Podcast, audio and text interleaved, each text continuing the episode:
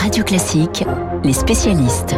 7h40 sur Radio Classique, les spécialistes, l'économie et l'international avec François Geffrier et Renaud Girard, grand reporter au, Figaro. Renaud, on va débuter avec vous, ces spécialistes. Hier, euh, Vladimir Poutine se disait prêt à satisfaire toute demande de gaz supplémentaire émise par les Européens.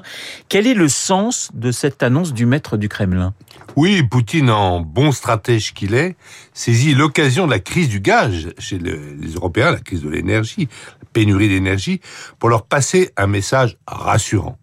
Grâce à moi, vous n'aurez pas froid cet hiver, dit le maître du Kremlin. La Russie est un partenaire énergétique fiable vous pourrez toujours compter sur elle pour vous livrer en temps et en heure. Et vous, les Allemands, vous avez eu raison d'accepter qu'un gazoduc approvisionne directement votre territoire depuis le territoire russe. Oui, vous parlez du gazoduc euh, Nord Stream 2. Oui, c'est celui qui passe sous les eaux de la Baltique et qui évite donc de transiter par le territoire de l'Ukraine, pays en conflit larvé avec la Russie. Le Nord Stream 2 a une capacité de 55 milliards de mètres cubes annuels, soit plus que toute la consommation française de gaz naturel, qui est de 40 milliards de mètres cubes. La construction de Nord Stream 2 vient de s'achever et le remplissage des tuyaux a commencé. Les Ukrainiens sont furieux de perdre leur droit de transit et de voir aussi l'Union européenne dépendre autant du bon vouloir de la Russie. Renaud, les Occidentaux doivent-ils redouter qu'un jour la Russie utilise l'arme gazière contre eux? C'est là tout le sens du message de Poutine qui a toujours voulu dissocier le politique de l'économique dans ses relations avec l'Europe.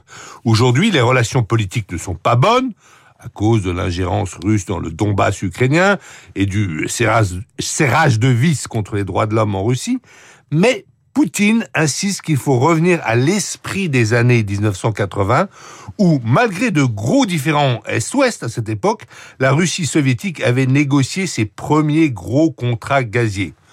Pour Vladimir Poutine, la stabilité, c'est aussi très important, car elle lui assure une rente qui lui permet d'éviter chez lui le mécontentement social. Merci Renaud. Poutine, le gaz et l'Europe avec euh, Renaud Girard du Figaro. François, un commentaire. Oui, on donnait un chiffre ce matin à la Chine, euh, voit ses coûts de production bondir de 10% sur un an. C'est la plus forte hausse depuis 25 ans. Les prix de l'énergie euh, sont là totalement au cœur du sujet. Alors en Chine, c'est le charbon qui est en cause.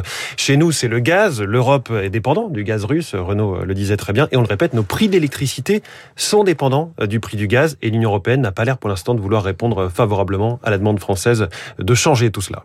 François, on quitte les gazoducs russes et le Kremlin. Petite séquence nostalgie avec vous ce matin. Pour un petit bout de papier, mais pas n'importe quel bout de papier, le ticket de métro parisien va progressivement disparaître. C'est la fin d'une époque. Oui, à partir d'aujourd'hui, les carnets de tickets magnétiques sont progressivement retirés de la vente par la RATP. Les carnets seulement, hein, donc les lots de 10 tickets qui sont moins chers. Le billet à l'unité continue à être vendu jusqu'en 2025. On a encore un peu de temps, les choses se font petit à petit. Mais voilà, les machines, les distributeurs automatiques vont arrêter d'en vendre ces, ces carnets. Et puis à l'unité, euh, c'est c'est effectivement beaucoup plus cher. On peut s'étonner d'ailleurs que ce soit pas fait plus tôt, comme dans d'autres grandes agglomérations. La pandémie a un petit peu retardé, euh, retardé ce plan qui était prévu de, de longue date. Le ticket de métro, c'est comme le métro, c'est une institution qui a commencé dès le début, en, il y a 121 ans, euh, dans le début de ce mode de transport. L'occasion, Renaud, je suis sûr, de remettre le poinçonneur des lilas dans votre playlist personnelle. évidemment. On parle d'un bout de papier cartonné de 6 sur 3 cm avec lequel les enfants ont fait quantité de pliages, voire des accordéons, vous savez, des tours en ticket de métro. Voilà pourquoi on l'aime, ce, bout de papier. Je suis sûr que beaucoup d'entre nous vont en garder, peut-être involontairement, au fond d'une poche ou d'une veste. Hein. Sachez qu'un ticket sur 10, en moyenne, n'est pas utilisé car perdu, abîmé ou oublié. 5 millions de tickets démagnétisés chaque année. Euh, ou peut-être que vous mettrez un ticket de métro dans un cadre pour dire à vos enfants, vos descendants, euh, vous savez, un jour, on prenait le métro avec un ticket et ça les fera bien rire puisque vous l'avez compris, l'avenir, ce sont les passes Navigo et autres titres euh, dématérialisés. Alors, si vous nous parlez, François, du ticket de métro, ce n'est pas juste pour euh, parce qu'il fait partie de notre patrimoine et qu'il est un enjeu également écologique, mais bien parce que c'est un sujet économique. Oui, vous le disiez, à la fin d'une époque, dans le début d'une autre. Euh, certains proposent qu'à cette occasion, on réfléchisse à revoir complètement la tarification des transports en commun. C'est une activité euh, difficile à rentabiliser. Et là, je vous préviens, vous allez, vous n'allez pas, pas forcément aimer. On pourrait imaginer de faire pour le métro comme ce que l'on fait pour le TGV. Un jour, on payerait 50 centimes pour son trajet dans Paris. Le lendemain, 5 euros. Effectivement, je vais moins aimer. c'est la tarification dynamique. Vous savez, en fonction de la demande. De quoi tarification dynamique. Ouais, le yield management, comme disent les, les, Américains. De quoi mieux financer le réseau de transport, par exemple, en rendant euh, les prix variables aussi en fonction de critères sociaux, et de quoi inciter à varier les horaires selon que vous payez plus, plus ou moins cher euh, selon l'heure de la journée. On répartit ainsi les salariés euh, tout au long de la journée. L'affluence dans le métro, souvenez-vous, c'était une des questions au sortir du confinement. Comment inciter les gens à ne pas tous prendre le métro à 8 heures du matin? C'est ce que proposait hier sur Radio Classique Julien de la Baca, qui est spécialiste de ces questions de mobilité. Il y a matière à innover aussi. Moi, personnellement, j'ai toujours rêvé d'une sorte euh, de badge unique qui soit à la fois euh, passe pour prendre les transports, carte bleue, carte vitale, carte de cantine, carte de fidélité. Faut pas la perdre à ce moment-là. Pourquoi hein, pas même, C'est ça le problème. Exactement. Mais, mais, tout ça rangé dans une seule puce électronique. Alors certains vont crier au sacrifice de la protection des données personnelles, sauf que ça existe déjà d'une certaine façon. Ça s'appelle un téléphone portable. Pour ceux d'entre nous qui ont déjà pris l'habitude de payer leurs courses avec leur smartphone, eh ben souvent la, la, carte de fidélité du magasin se déclenche en même temps par ce, ce phénomène de, de sans contact.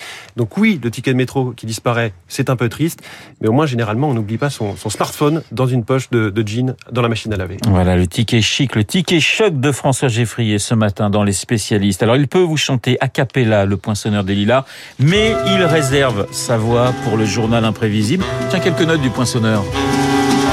Je suis le poinçonneur des lilas, le gars qu'on croise et qu'on ne regarde pas. Y a pas de soleil sous la terre, drôle de croisière. Pour tuer l'ennui, j'ai dans ma veste les extraits du Reader Digest. Et dans ce bouquin, il y a écrit. Vous savez, moi j'ai gardé un petit ticket de métro, mais vous l'avez dit. Mais oui, mais jaune et, vous ah. savez avec le trait marron, un vieux vieux ticket de métro. Et vous vous rappelez aussi dans le salaire de la peur, Yves Montand pour euh, se rappeler ce qu'était Paris, sentait un ticket de métro. C'était une scène assez magique. Marc Bourreau dans un instant pour célébrer le prix Nobel de la paix de deux hommes, deux hommes qui au départ se haïssaient. Vous avez une petite idée de ces deux hommes? Eh bien réponse dans deux petites minutes.